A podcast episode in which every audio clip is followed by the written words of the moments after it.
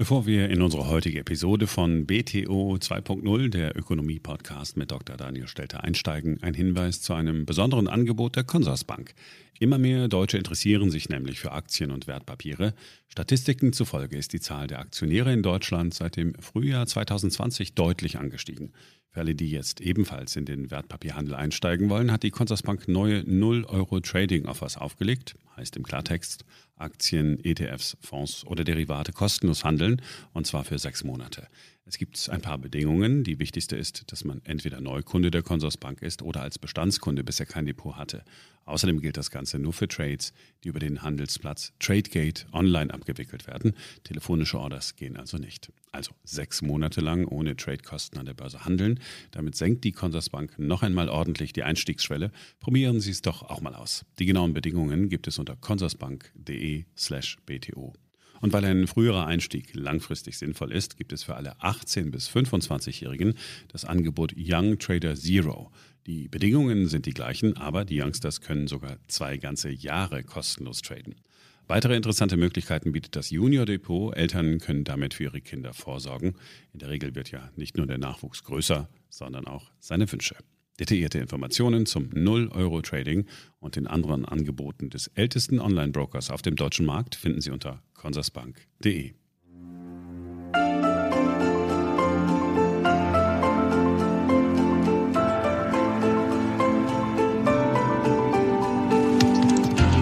Hier ist BTO Beyond the Obvious 2.0, der Ökonomie-Podcast von Dr. Daniel Stelter. Hallo und herzlich willkommen zur neuesten Ausgabe meines Podcasts. In dieser Woche sprechen wir über China. Und zwar genauer gesagt sprechen wir über die Gründe, sich Sorgen zu machen über das Wachstum der Volksrepublik. Auslöser für die Sorgen sind die Probleme am chinesischen Immobilienmarkt. Wir wissen es, Sie haben es alle gelesen in Zeitungen, der chinesische Immobilienriese Evergrande ist mit gut 300 Milliarden Dollar verschuldet und in eine Schieflage geraten. Und selbst wenn es, wie viele Beobachter erwarten, der chinesischen Regierung gelingen wird, einen Kollaps und damit Probleme für den Finanzsektor zu verhindern, dürfte diese Krise nachhaltige Auswirkungen haben auf die chinesische Wirtschaft und damit auch auf uns. Denn ein guter Teil des Booms in China in den letzten Jahren, der auf Kredit gebaut war, war auch dafür verantwortlich, dass es uns bis zur Corona-Krise in Deutschland so gut gegangen ist. Fangen wir an. BTO Beyond the Obvious 2.0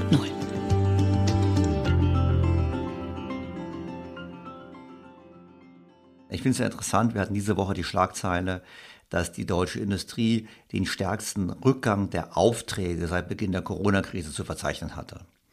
Und das sorgte ja für Aufregung, wobei die Ökonomen sofort gesagt haben, alles kein Problem, im langfristigen vielleicht steht alles noch gut da und die Kunden halten sich wegen den Problemen in der Lieferkette zurück. Also wenn es keine Chips gibt, brauche ich ja kein Auto zu bestellen, so zumindest die Logik dort kolportiert wird.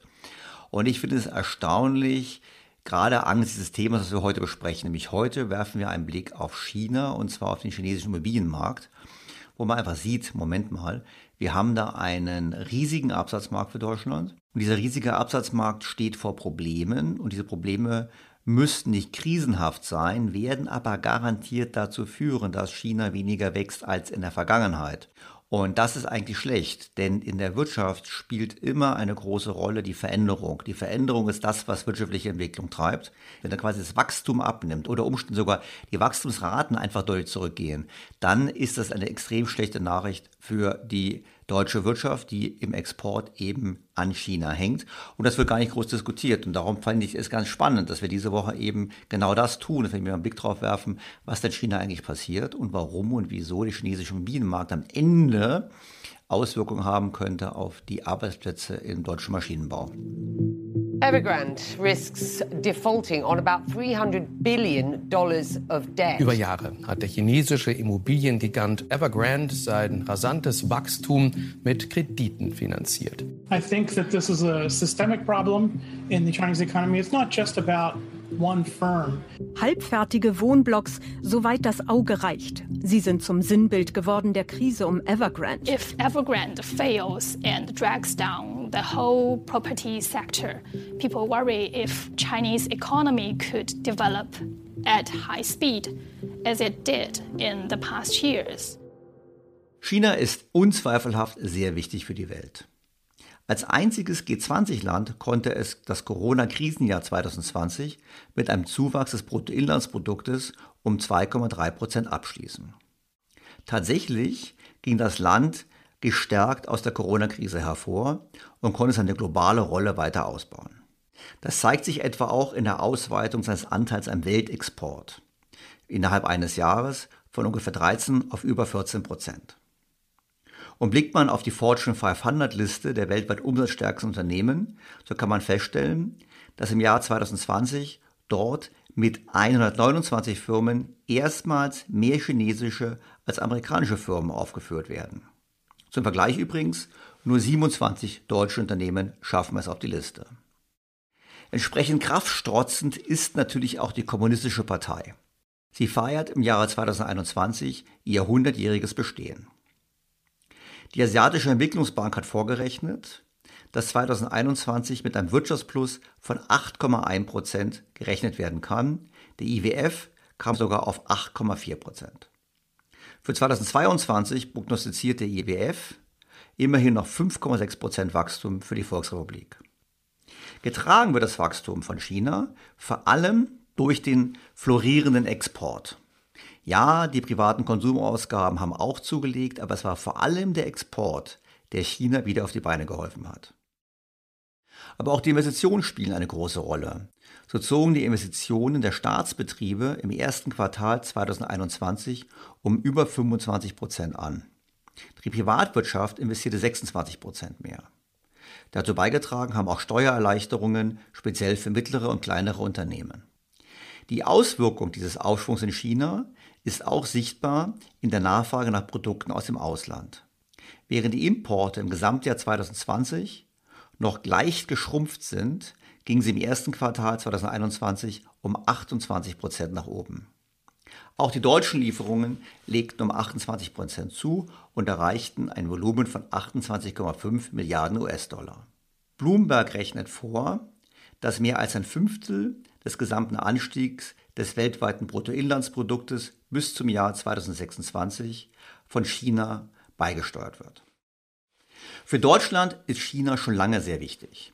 Es ist ein riesiger Absatzmarkt und er ist sicherlich einer der wesentlichen Gründe dafür, dass Deutschland so ein gutes Wachstum hatte bis zur Corona-Krise. Deutsche Unternehmen exportierten im Jahr 2019 Waren für ungefähr 96 Milliarden Euro nach China. Gefragt waren vor allem Luxuswaren, Fahrzeuge, Maschinen und sogar auch Bier.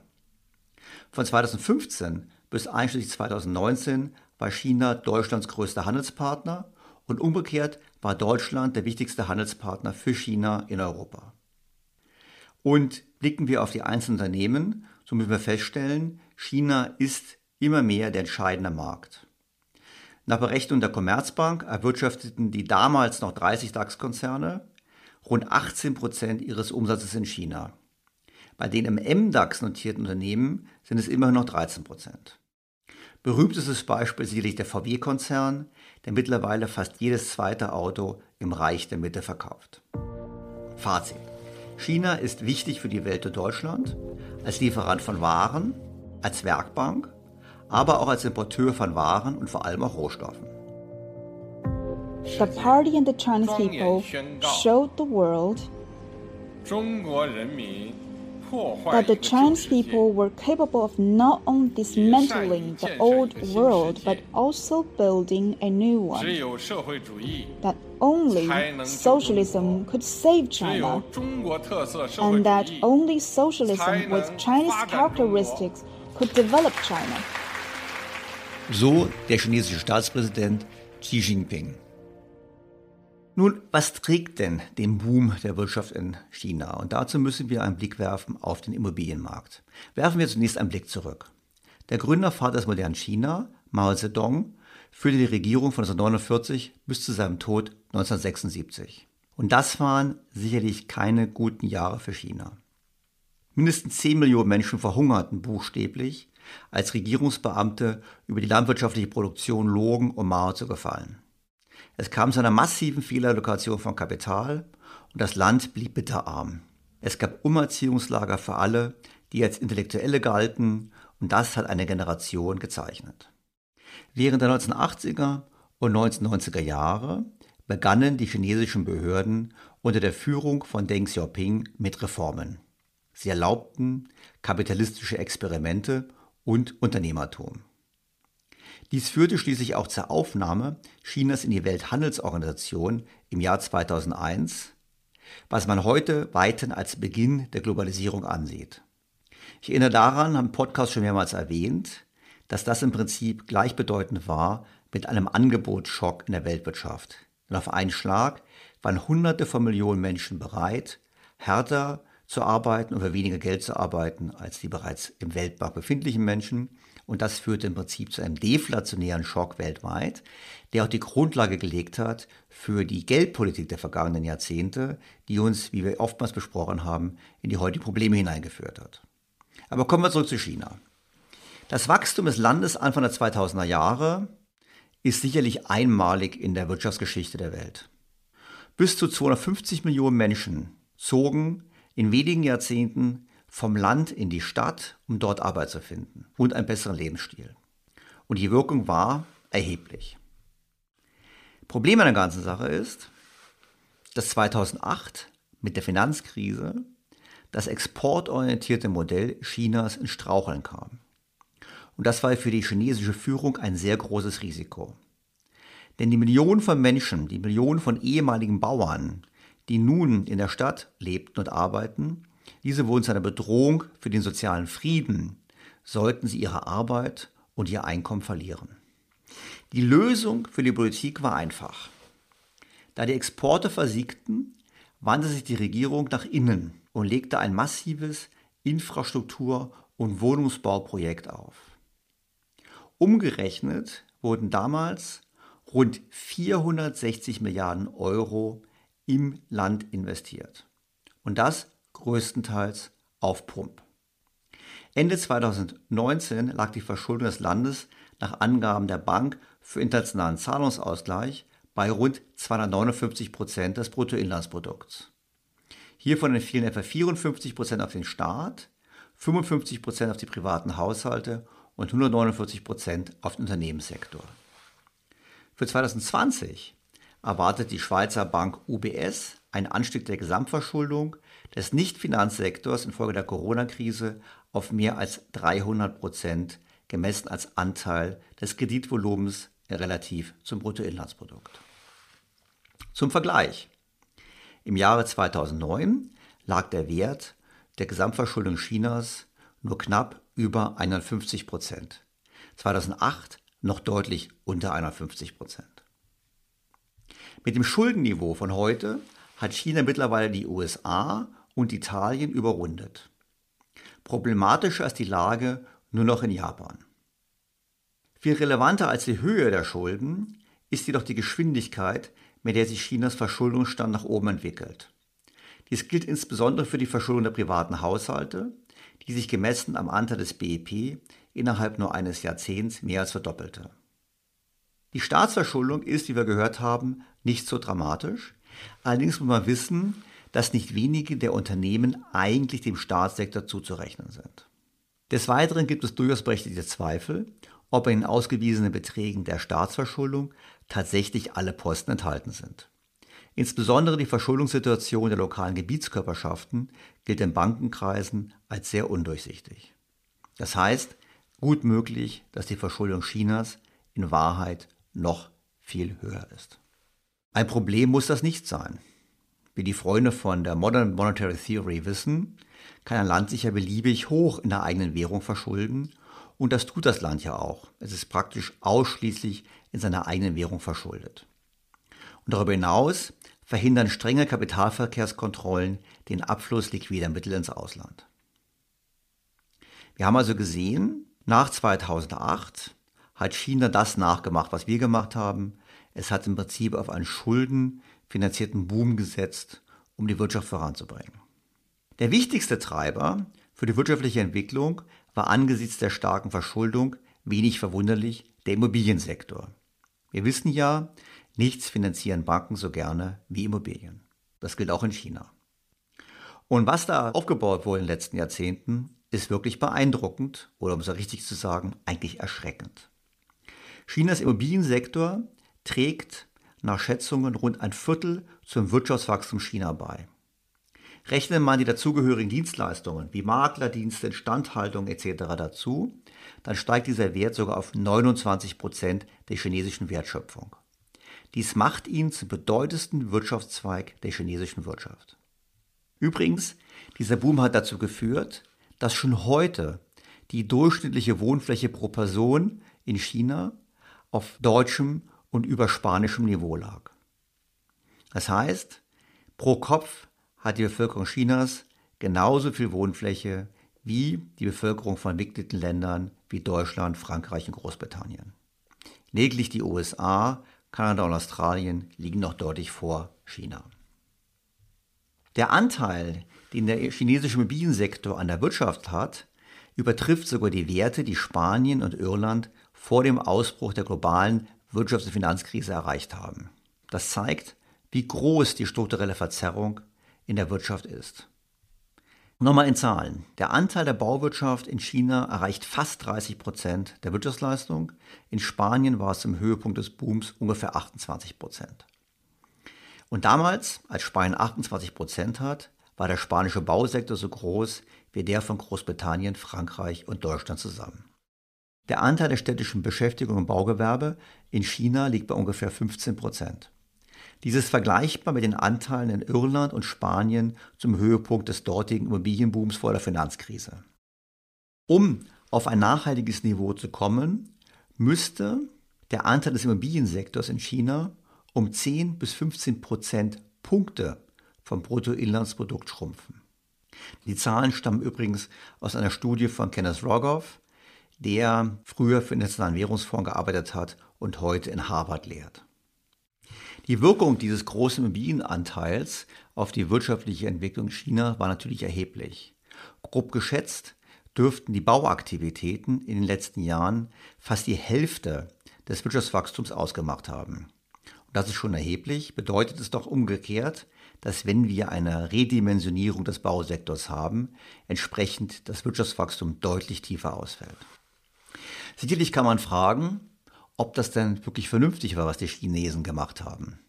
Denn wir kennen all die Berichte über die Geisterstädte. Es gibt auf YouTube Videos, wie große Baublöcke, die nicht ganz fertiggestellt wurden, wieder gesprengt werden. Und da muss man ganz klar sagen, offensichtlich hat China hier in den letzten Jahren zu einem guten Teil wertvolle wirtschaftliche Ressourcen verschwendet.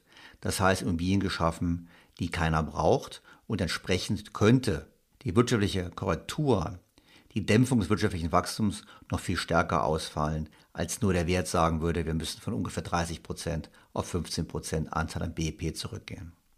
Dieser Immobilienboom hat natürlich auch negative Nebenwirkungen. Zum einen führt er zu einer Fehlallokation von Kapital.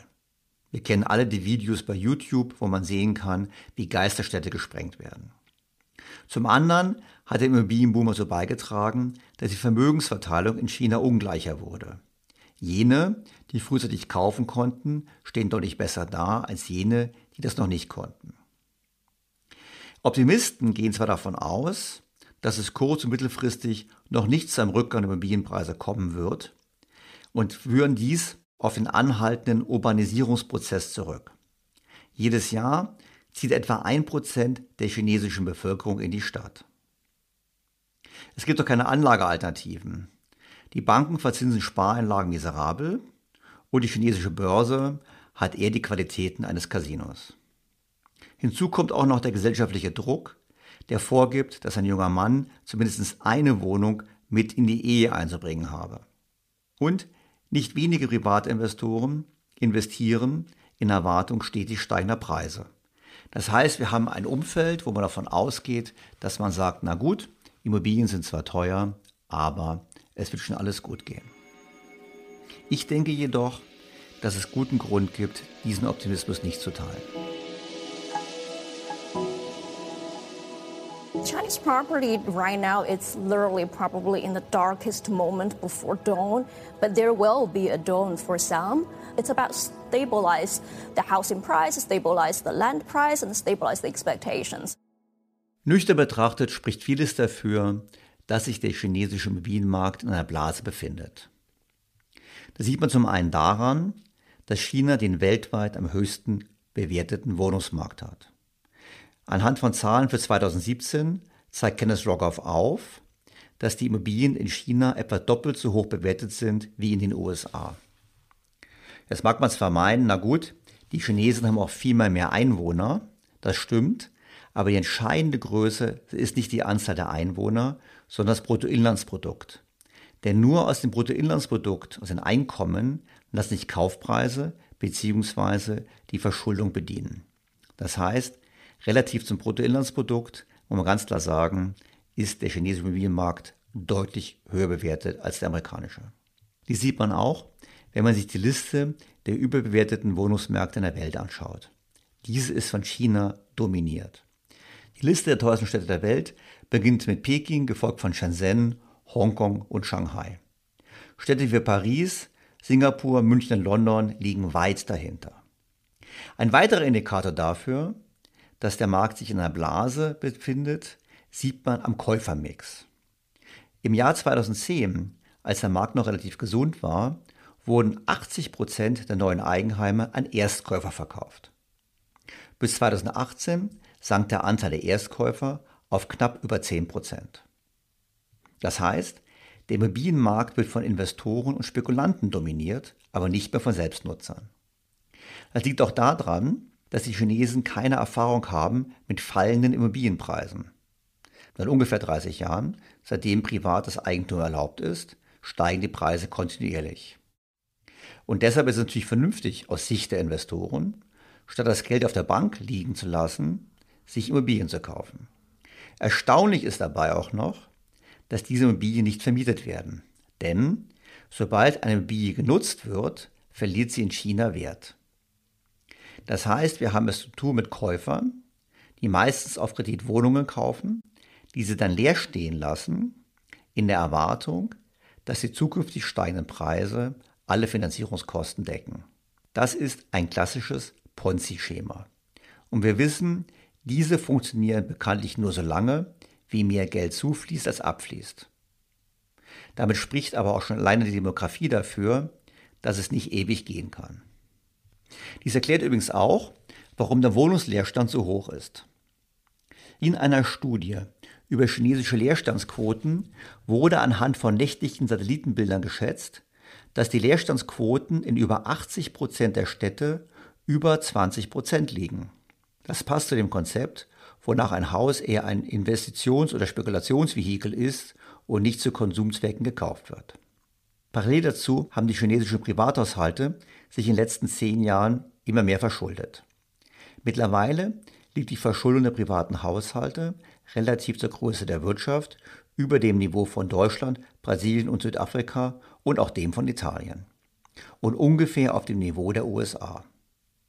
Diese hohe Verschuldung macht es natürlich noch schwerer, den Immobilienmarkt zu einer vernünftigen Bewertung zu führen. Wir haben es also mit Leuten zu tun, die auf Kredit Wohnungen kaufen, in der Erwartung, dass die zukünftige Preissteigerung diese entsprechend auch finanziert. Kein Wunder, dass parallel dazu auch das chinesische Bankensystem deutlich gewachsen ist. Mittlerweile belaufen sich die Aktiva des Geschäftsbankensystems auf gut das Dreifache des nominalen chinesischen Bruttoinlandsprodukts. Damit haben wir das Problem komplett. Wir haben auch ein Bankensystem, ein Finanzsystem, welches davon abhängt, dass Immobilienpreise nicht fallen. Und als wäre das nicht genug, haben wir noch einen weiteren Aspekt. Große Profiteure des Immobilienbooms waren vor allem die Lokalregierungen. Die haben sich überwiegend so finanziert, indem sie Grundstücke verkauft haben und indem sie Steuern genommen haben auf Immobilientransaktionen. Das heißt, hier hatten wir einen staatlichen Anreiz zur Spekulation einfach deshalb, weil so Beamte Finanzierung sicherstellen konnten. Auch das ist ein Problem, was sich nicht so einfach lösen lässt. Tja, wann platzen Blasen? Die goldene Regel ist eine ganz einfache. Blasen platzen dann, wenn die Finanzierungskosten für das auf Kredit gekaufte Asset über der Wertsteigerung dieses Assets liegen. Dann beginnt die Crashzone, weil dann beginnen Leute was zu verkaufen. Und sobald sie verkaufen, fällt der Preis und der Preis fällt für alle. Das sollten wir uns mal anschauen, nämlich deshalb, weil es genau das ist, was in China drohen könnte.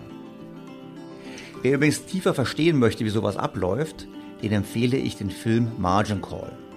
Daran spielt Kevin Spacey einen Banker, der seine Händler antreibt, demnächst wertlose Wertpapiere noch schnell zu verkaufen, bevor es die anderen tun.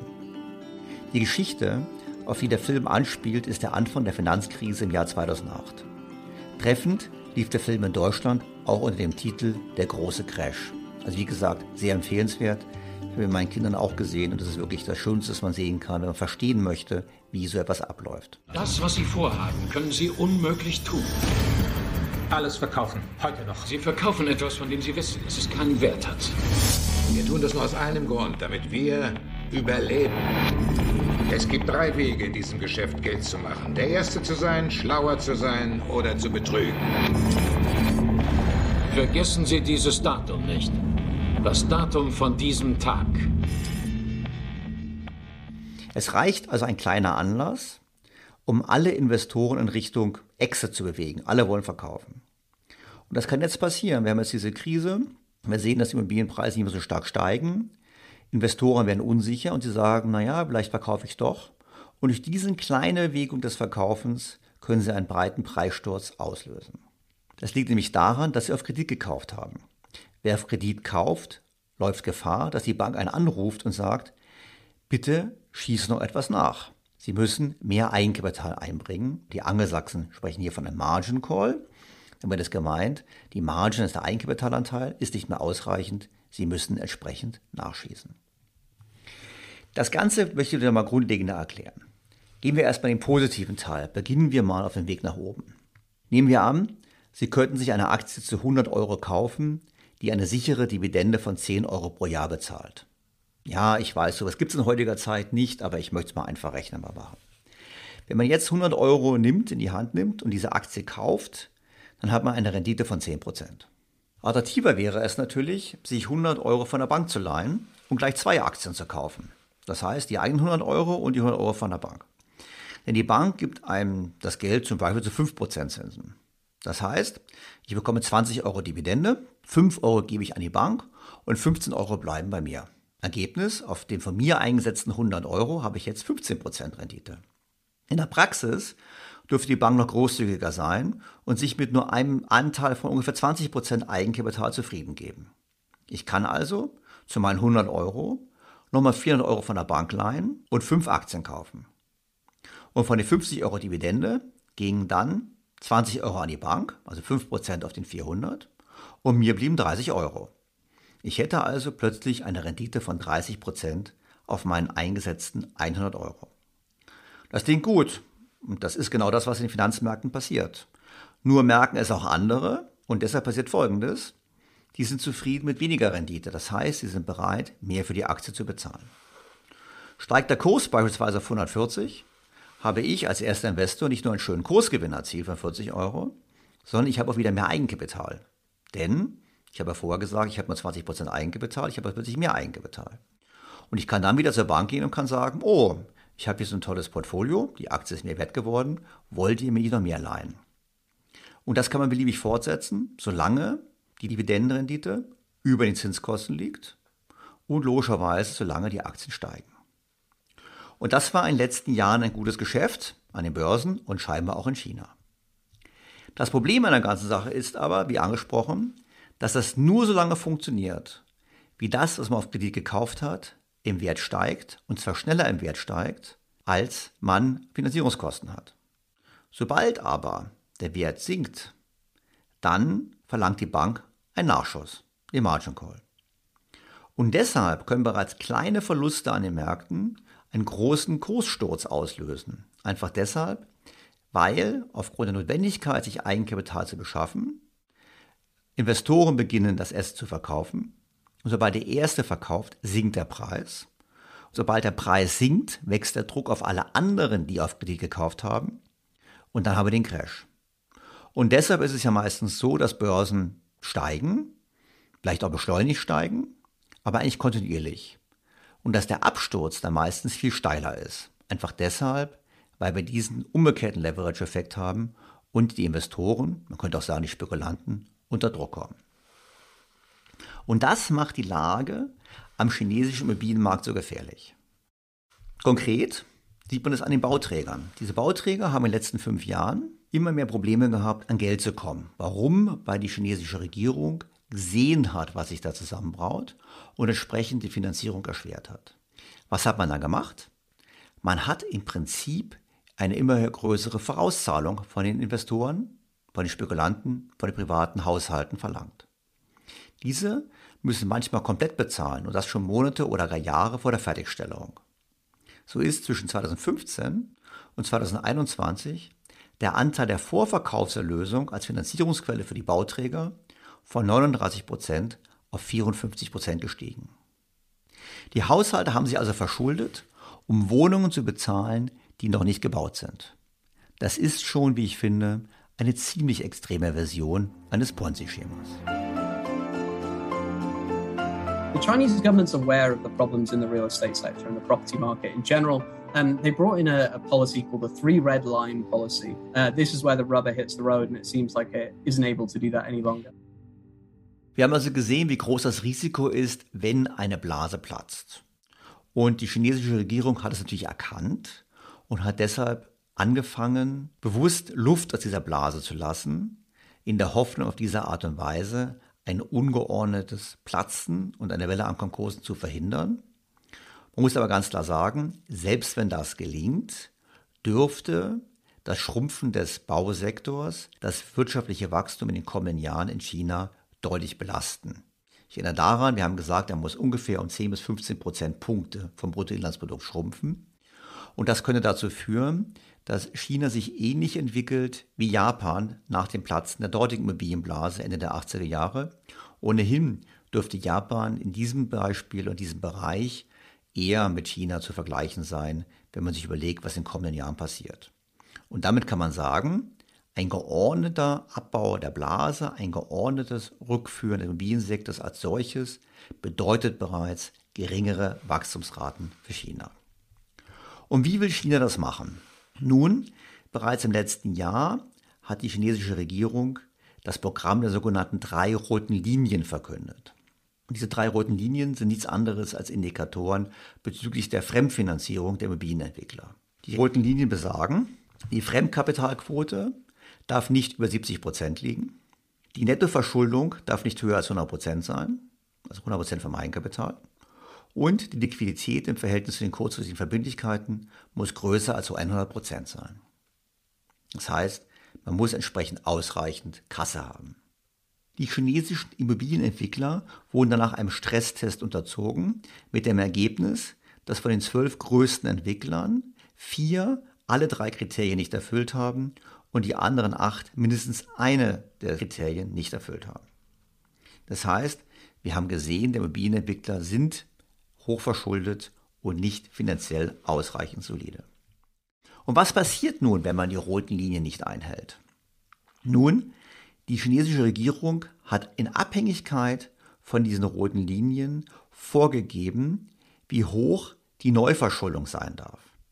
Unternehmen, die alle drei Kriterien nicht erfüllen, dürfen sich keine neuen Schulden mehr leisten.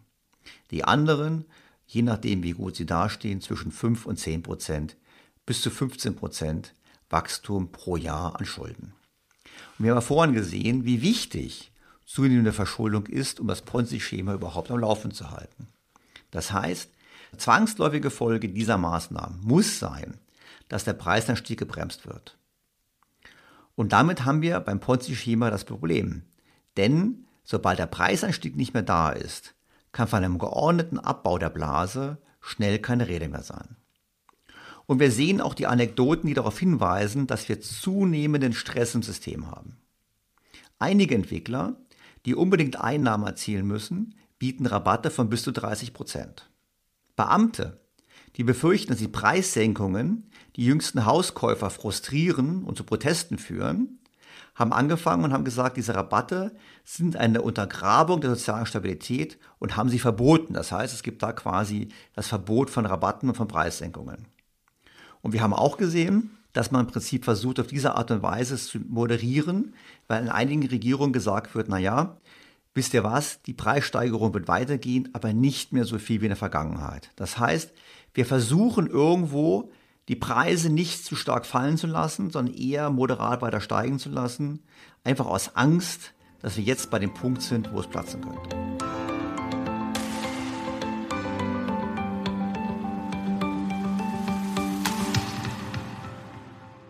Womit wir zu Evergrande kommen. Evergrande ist quasi Symbol für die Krise des chinesischen Immobilienmarktes. Noch vor kurzem war Evergrande das wertvollste Immobilienunternehmen der Welt. In der Forbes Global 2000 Liste der weltgrößten Unternehmen belegte Evergrande den Platz 94. Jetzt wird davon ausgegangen, dass Evergrande mit einer Verschuldung von gut 300 Milliarden US-Dollar diese Verschuldung nicht mehr ordentlich bedienen kann. Die Aktie wurde vom Handel ausgesetzt und es kam bereits zu einigen Zahlungsausfällen bei fälligen Zinszahlungen an verschiedene Gläubiger. Es hat auch bereits zu Notverkäufen geführt bei einigen der Gläubiger in China. Dazu muss man sagen, Evergrande ist nicht wesentlich stärker verschuldet oder gehebelt, wie man so schön sagt, als seine Konkurrenten. Es hat aber zuerst die Schwierigkeiten bekommen, weil stärker als die anderen von kurzfristigen Schulden abhängig war. Evergrande finanzierte sich, wie auch die meisten anderen chinesischen Bauträger, vor allem durch den Vorverkauf von Immobilien, lange bevor sie gebaut wurden. Und sie hatten selbst, hat das Unternehmen einen negativen freien Cashflow und hat sich im Wesentlichen verschuldet, nur dazu, um Zinsen und Steuern zu bezahlen. Das heißt, Evergrande selber war eigentlich ein Ponzi-Schema. Ausgelöst wurde das Problem von Evergrandes durch Xis drei rote Linien. Denn Evergrande hatte keinen Zugang mehr zu Krediten. Und darauf hat die Unternehmung reagiert auf die einzige mögliche Art, nämlich den Vorverkauf noch weiter anzukurbeln. Das ist auch wiederum, was wir schon angesprochen haben, typisch für ein Ponzi-Schema. Wenn man dieses Problem hat, dann versucht man noch, möglichst viele Leute zum Einzahlen zu motivieren. Und dabei schreckte Evergrande auch vor sehr aggressiven Verkaufstaktiken nicht zurück. So wurde Mitarbeitern gesagt, dass sie Käufer für die Investmentfonds des Unternehmens finden sollten. Und wenn sie das nicht tun, wäre ihr Arbeitsplatz in Gefahr. Und viele Mitarbeiter haben daraufhin nicht nur selber diese Produkte gekauft, sondern auch Freunde und Familie dazu ermutigt, dasselbe zu tun. Bloomberg zitiert es eine im Juli an den Mitarbeiter versandten Nachricht, die folgende Investitionsziele beinhaltet. Jeder Mitarbeiter sollte 100.000 Yuan, also ungefähr 15.000 US-Dollar, investieren. Führungskräfte bis zu zehnmal so viel. Und, so wurde ganz klar gesagt, diejenigen, die mitmachen, würden später auch belohnt und diejenigen, die nicht mitmachen, würden entsprechend bestraft bei dem Thema Bonuszahlungen und Gehalt. Das war, wie gesagt, der Inhalt eines Memos an die Mitarbeiter.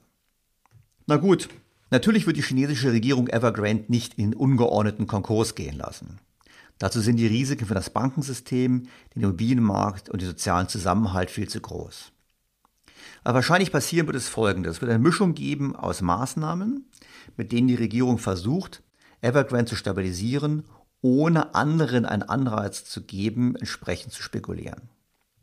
Ich gehe davon aus, dass diejenigen, die Häuser gekauft haben, die noch gebaut werden müssen, die werden wahrscheinlich als erste ihr Geld zurückbekommen.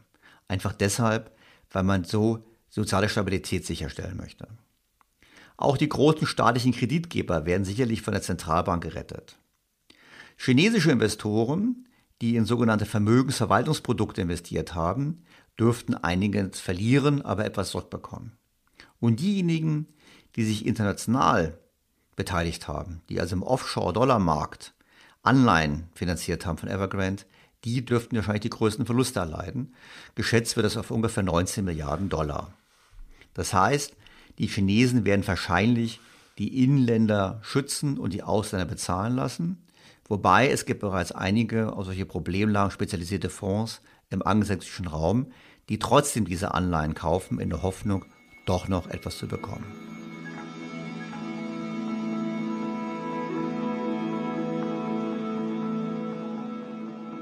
Egal wie es jetzt weitergeht, und wie gesagt, ich bin Optimist, dass die Evergrande-Krise gelöst wird, das grundlegende Problem bleibt bestehen. China hat für ein alterndes Land mit sinkender Erwerbsbevölkerung zu viel gebaut und sich dafür zu hoch verschuldet. Die Kohorte junger Erwachsener, die neu als Käufer in Frage kommen, schrumpft immer mehr. So sank auch beispielsweise die Zahl der Eheschließungen seit 2013 um 31 Prozent. Das heißt, wir haben es hier zu tun mit einem Markt, der strukturell von Überkapazitäten gekennzeichnet ist und deshalb auch die Preissteigerungen entsprechend nicht mehr weitergehen können. Und China wird es gelingen, mit ziemlicher Sicherheit eine Finanzkrise abzuwenden, aber eben nicht einen langen und auch zermürbenden Halbeinbruch, der die Selbstwahrnehmung, aber auch die Wahrnehmung im Ausland über China tiefgreifend verändern wird. Ich denke, die Neuausrichtung einer Wirtschaft, die so stark auf Immobilien ausgerichtet war, wird Jahre dauern und wird unangenehm sein. Vor allem wird es sehr schwer sein, die Lücke in der Wirtschaftstätigkeit zu schließen. Denn wie gesagt, ein Rückgang um 5 bis 10 Prozent, das auszugleichen mit neuen Sektoren im Hightech-Bereich und ähnlichem, was die Regierung gerne möchte, klingt gut, ist aber leichter gesagt als getan. Eine Rückkehr zu einem exportgetriebenen Wachstum in der erforderlichen Größe, wie in der Vergangenheit, halte ich für unrealistisch. Jetzt haben wir zwar nicht mehr Donald Trump, aber trotzdem ist die Bereitschaft der Welt, quasi chinesische Exportüberschüsse mit beliebiger Höhe abzunehmen, nicht mehr gegeben. Dazu versucht jede Region selbst Wachstum zu erzielen. Und dann kann man fragen, okay, was will China stattdessen machen? Mehr im Inland investieren, mehr staatliche Investitionen, möglich, aber da muss China auch mehr auf die Qualität setzen und nicht nur auf die Quantität. Es wird auch deshalb nicht leichter für China, in anderen Bereichen das Wegfallen des Immobiliensektors als Wachstumslokomotive zu kompensieren, weil die Regierung ja zunehmend sich in die Wirtschaft einmischt. Wir haben es gesehen in den letzten Monaten, wo es eben Bemühungen gab, ehemals unregulierte Bereiche zu regulieren. Ich denke mal Stichwort Bildung, wo die Regierung gesagt hat, private Anbieter haben keine Rolle mehr. Aber auch in anderen Sektoren. Es gibt Studien, die rechnen vor, dass China 18 verschiedene Bereiche identifiziert hat, wo die Staatsführung zu einer Art kulturellen und gesellschaftlichen Transformation aufruft. Da geht es um Thema Regulierung von E-Commerce, da geht es um Regulierung von Social Media, da geht es um Regulierung von Fintechs, es gibt die Bemühungen, gerade Vermögende und Hocheinkommensträger entsprechend ähm, stärker zu belasten. Es gibt ein ganzes Set an Maßnahmen. Und die Frage, die auch damit aufgeworfen wird, ist, ob China damit unter Umständen das kreative und Innovationspotenzial des Landes schmälert. Warum? Denn wir wissen, um das Bruttoinlandsprodukt pro Kopf zu steigern, und das muss im Prinzip das Ziel Chinas sein, bedarf es mehr Innovation, bedarf es technologischen Fortschritten, bedarf es entsprechend wirklich neuen Industrien. Und hier bleibt abzuwarten, ob diese zunehmende repressive Haltung der chinesischen Regierung entsprechend negative Wirkung hat. Kann ich nicht beurteilen, das Risiko ist zumindest groß, dass es im Prinzip zusätzlich zu den Problemen im Immobilienmarkt auch zu einer Dämpfung an wirtschaftlicher Dynamik führt. Kommt es zum Rückgang des Wachstums in China, strahlt das natürlich auf die Welt aus. Zum einen will man sagen, so eine Entwicklung, auch gerade wenn der Bienenmarkt in China fällt, wirkt natürlich deflationär. Das ist im Prinzip nochmal ein deflationärer Druck auf die Welt. Warum? Weil zum einen die Nachfrage nach Rohstoffen deutlich zurückgeht. Dadurch werden die Rohstoffe günstiger, was ja erstmal eine positive Nachricht ist. Zum anderen aber ist sicherlich der Druck trotzdem da, zu versuchen, einen Teil zumindest über mehr Exporte zu kompensieren, auch wenn das nicht in dem Maße funktionieren wird, wie schon dargelegt. Das heißt, das ist der eine Effekt. Der andere Effekt ist sicherlich, dass wir auf diese Weise auch weniger wirtschaftliches Wachstum haben in der Welt. Denn weniger Rohstoffnachfrage, weniger Importnachfrage strahlt natürlich auf andere Länder aus. Und deshalb kann man sagen, ein Rückgang des Bauzyklus in China hat natürlich eine entsprechend negative Wirkung auf die gesamte Welt. Und damit natürlich auch auf Deutschland. Und das ist das, was ich erstaunlich fand, wenn ich in dieser Woche eben sehe, die Aufregung über das rückläufige Volumen an Auftragseingängen. Aber natürlich sagen muss, wir haben uns in den vergangenen Jahren abhängig gemacht von einem Land, welches sich selbst abhängig gemacht hat von einem hausgemachten Schuldenboom, getragen vom Immobilienmarkt. Und das kommt jetzt zum Ende. Und deshalb glaube ich, dass wir hier vor einer Anpassung stehen und diese Anpassung für Deutschland unangenehmer sein dürfte, als wir es heute vorstellen können. Trotzdem gibt es vielleicht einen Lichtblick aus Sicht der Börsianer, denn für die Börsianer könnte die ganze Entwicklung positiv sein. Warum? Wenn sich das so abzeichnet, wie ich es gerade gesagt habe, dürfte die chinesische Notenbank und die Regierung von dem Bremspedal gehen. Denn in den letzten Monaten waren sie sehr restriktiv, was das Geldmengenwachstum betrifft, also im Prinzip was das Schuldenwachstum betrifft, was dazu führt, dass die Überschussliquidität an den Weltmärkten nicht mehr so wuchs wie in der Vergangenheit, sondern im Gegenteil es rückläufig zu sein. Vor dem Hintergrund könnte so eine Krise in China dazu führen, dass nicht nur die westlichen Notenbanken länger auf dem Gaspedal bleiben, sondern dass eben auch die chinesische Notenbank wieder lockert. Und damit dürfte Liquidität zunehmen und deshalb könnte es durchaus sein, dass das die Vermögenspreise weltweit nochmal auf neue Höhen treibt. Vermutlich aber erst nach einem turbulenten Herbst, den wir darüber stehen müssen. Wie gesagt, ich mache keinen Börsenpodcast und bin auch kein Börsen- und kein Anlageexperte. Ich könnte mir nur vorstellen, dass das eine Nebenwirkung sein sollte oder könnte, die kurzfristig positiv wahrgenommen wird. Die Nebenwirkung kennen wir alle. Letztlich treibt es uns selbst in immer mehr Schulden und immer mehr Abhängigkeit von Vermögensmärkten hinein. Das ist ein anderes Thema von einem anderen Podcast. Aber wie gesagt, das könnte die positive Nebenwirkung sein des Szenarios in China. Was mich zum Fazit führt diese Woche. Ich finde, was wir heute diskutiert haben, was wir gesehen haben, ist ein schönes Beispiel für die Folgen von Spekulationsblasen. Es gibt immer eine gute Geschichte. Hier läutet sie, Immobilien sind ein sicheres Investment. Es gibt immer gute Rahmenbedingungen. Also, die Politik wollte es hier ganz offensichtlich. Die Politik wollte diesen Bauboom. Und es gibt immer billiges Geld, relativ billiges Geld. Doch alle diese Spekulationsblasen enden immer bitter und was man nicht sagen kann, ist genau wann, aber man kann definitiv sagen, dass sie es tun. Das war's für diese Woche. Vielen Dank fürs Zuhören. Ich habe jetzt einen Spaß gemacht. Ich konnte Ihnen ein bisschen was vermitteln. Und ich freue mich auf Ihr Feedback, auf Ihre Anregungen, auf Ihre Kritik und auf ein Wiederhören am kommenden Sonntag. Ihr Daniel Stelter. BTO Beyond the Obvious 2.0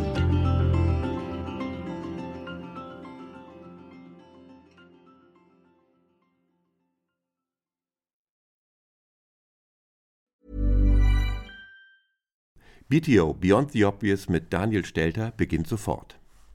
Ich bin Kai Dierke. Und ich bin Anke Huben. Ja, wir gehen mit unserem Podcast Dirke und Huben, der Führungspodcast, ja nun schon in das dritte Jahr. Und für den Start in dieses Jahr haben wir uns wieder ein Thema ausgesucht, das uns alle umtreibt und fordert. Wir haben es genannt Krisenjahr 2024. Eine Frage der Haltung. Ja, und wenn man auf 2023 zurückguckt, muss man ja sagen, es war wirklich ein sehr forderndes Jahr für alle. Und mal ehrlich, wenn wir jetzt auf 2024 gucken, das wird uns wohl eher mit noch mehr Unsicherheiten konfrontieren. Die englische Wirtschaftszeitschrift Economist nennt das so schön Perma-Vocation, also ein Zustand permanenten VUCAs. Das ruft geradezu nach einer Haltung der trotzigen Dennoch-Zuversicht des ja. Camuschen Sisyphos. Allerdings. Und deshalb wollen wir Sie zu Beginn dieses Jahres mit einem etwas anderen Blick auf Ihr Selbst inspirieren. Es geht um die Kultur der Performance und die Kultur des Charakters, um ein neues Modell der Lebensphasen und uns als raffiniertes Tier. Ja. Ha, es geht um Adam 1 und um Adam 2. Was das ist? Na, hören Sie doch mal rein. Sie finden alle Folgen unseres Podcasts in Ihrer Podcast-App unter Dirke und Huben, der Führungspodcast. Auf unserer Website dirkehuben.com und in den Shownotes dieser BTO-Folge. Wir freuen uns auf Sie. Und bis dahin wünschen wir Ihnen viel Freude am Führen. Und jetzt geht es weiter mit Daniel Stelter in BTO. Was ist noch besser als ein guter Plan? Die Möglichkeit, ihn zu ändern. Mit integrierter KI bietet Workday kontinuierliche Innovationen, die Ihnen helfen, agil zu bleiben, egal was passiert. Workday, the finance and HR system for a changing world.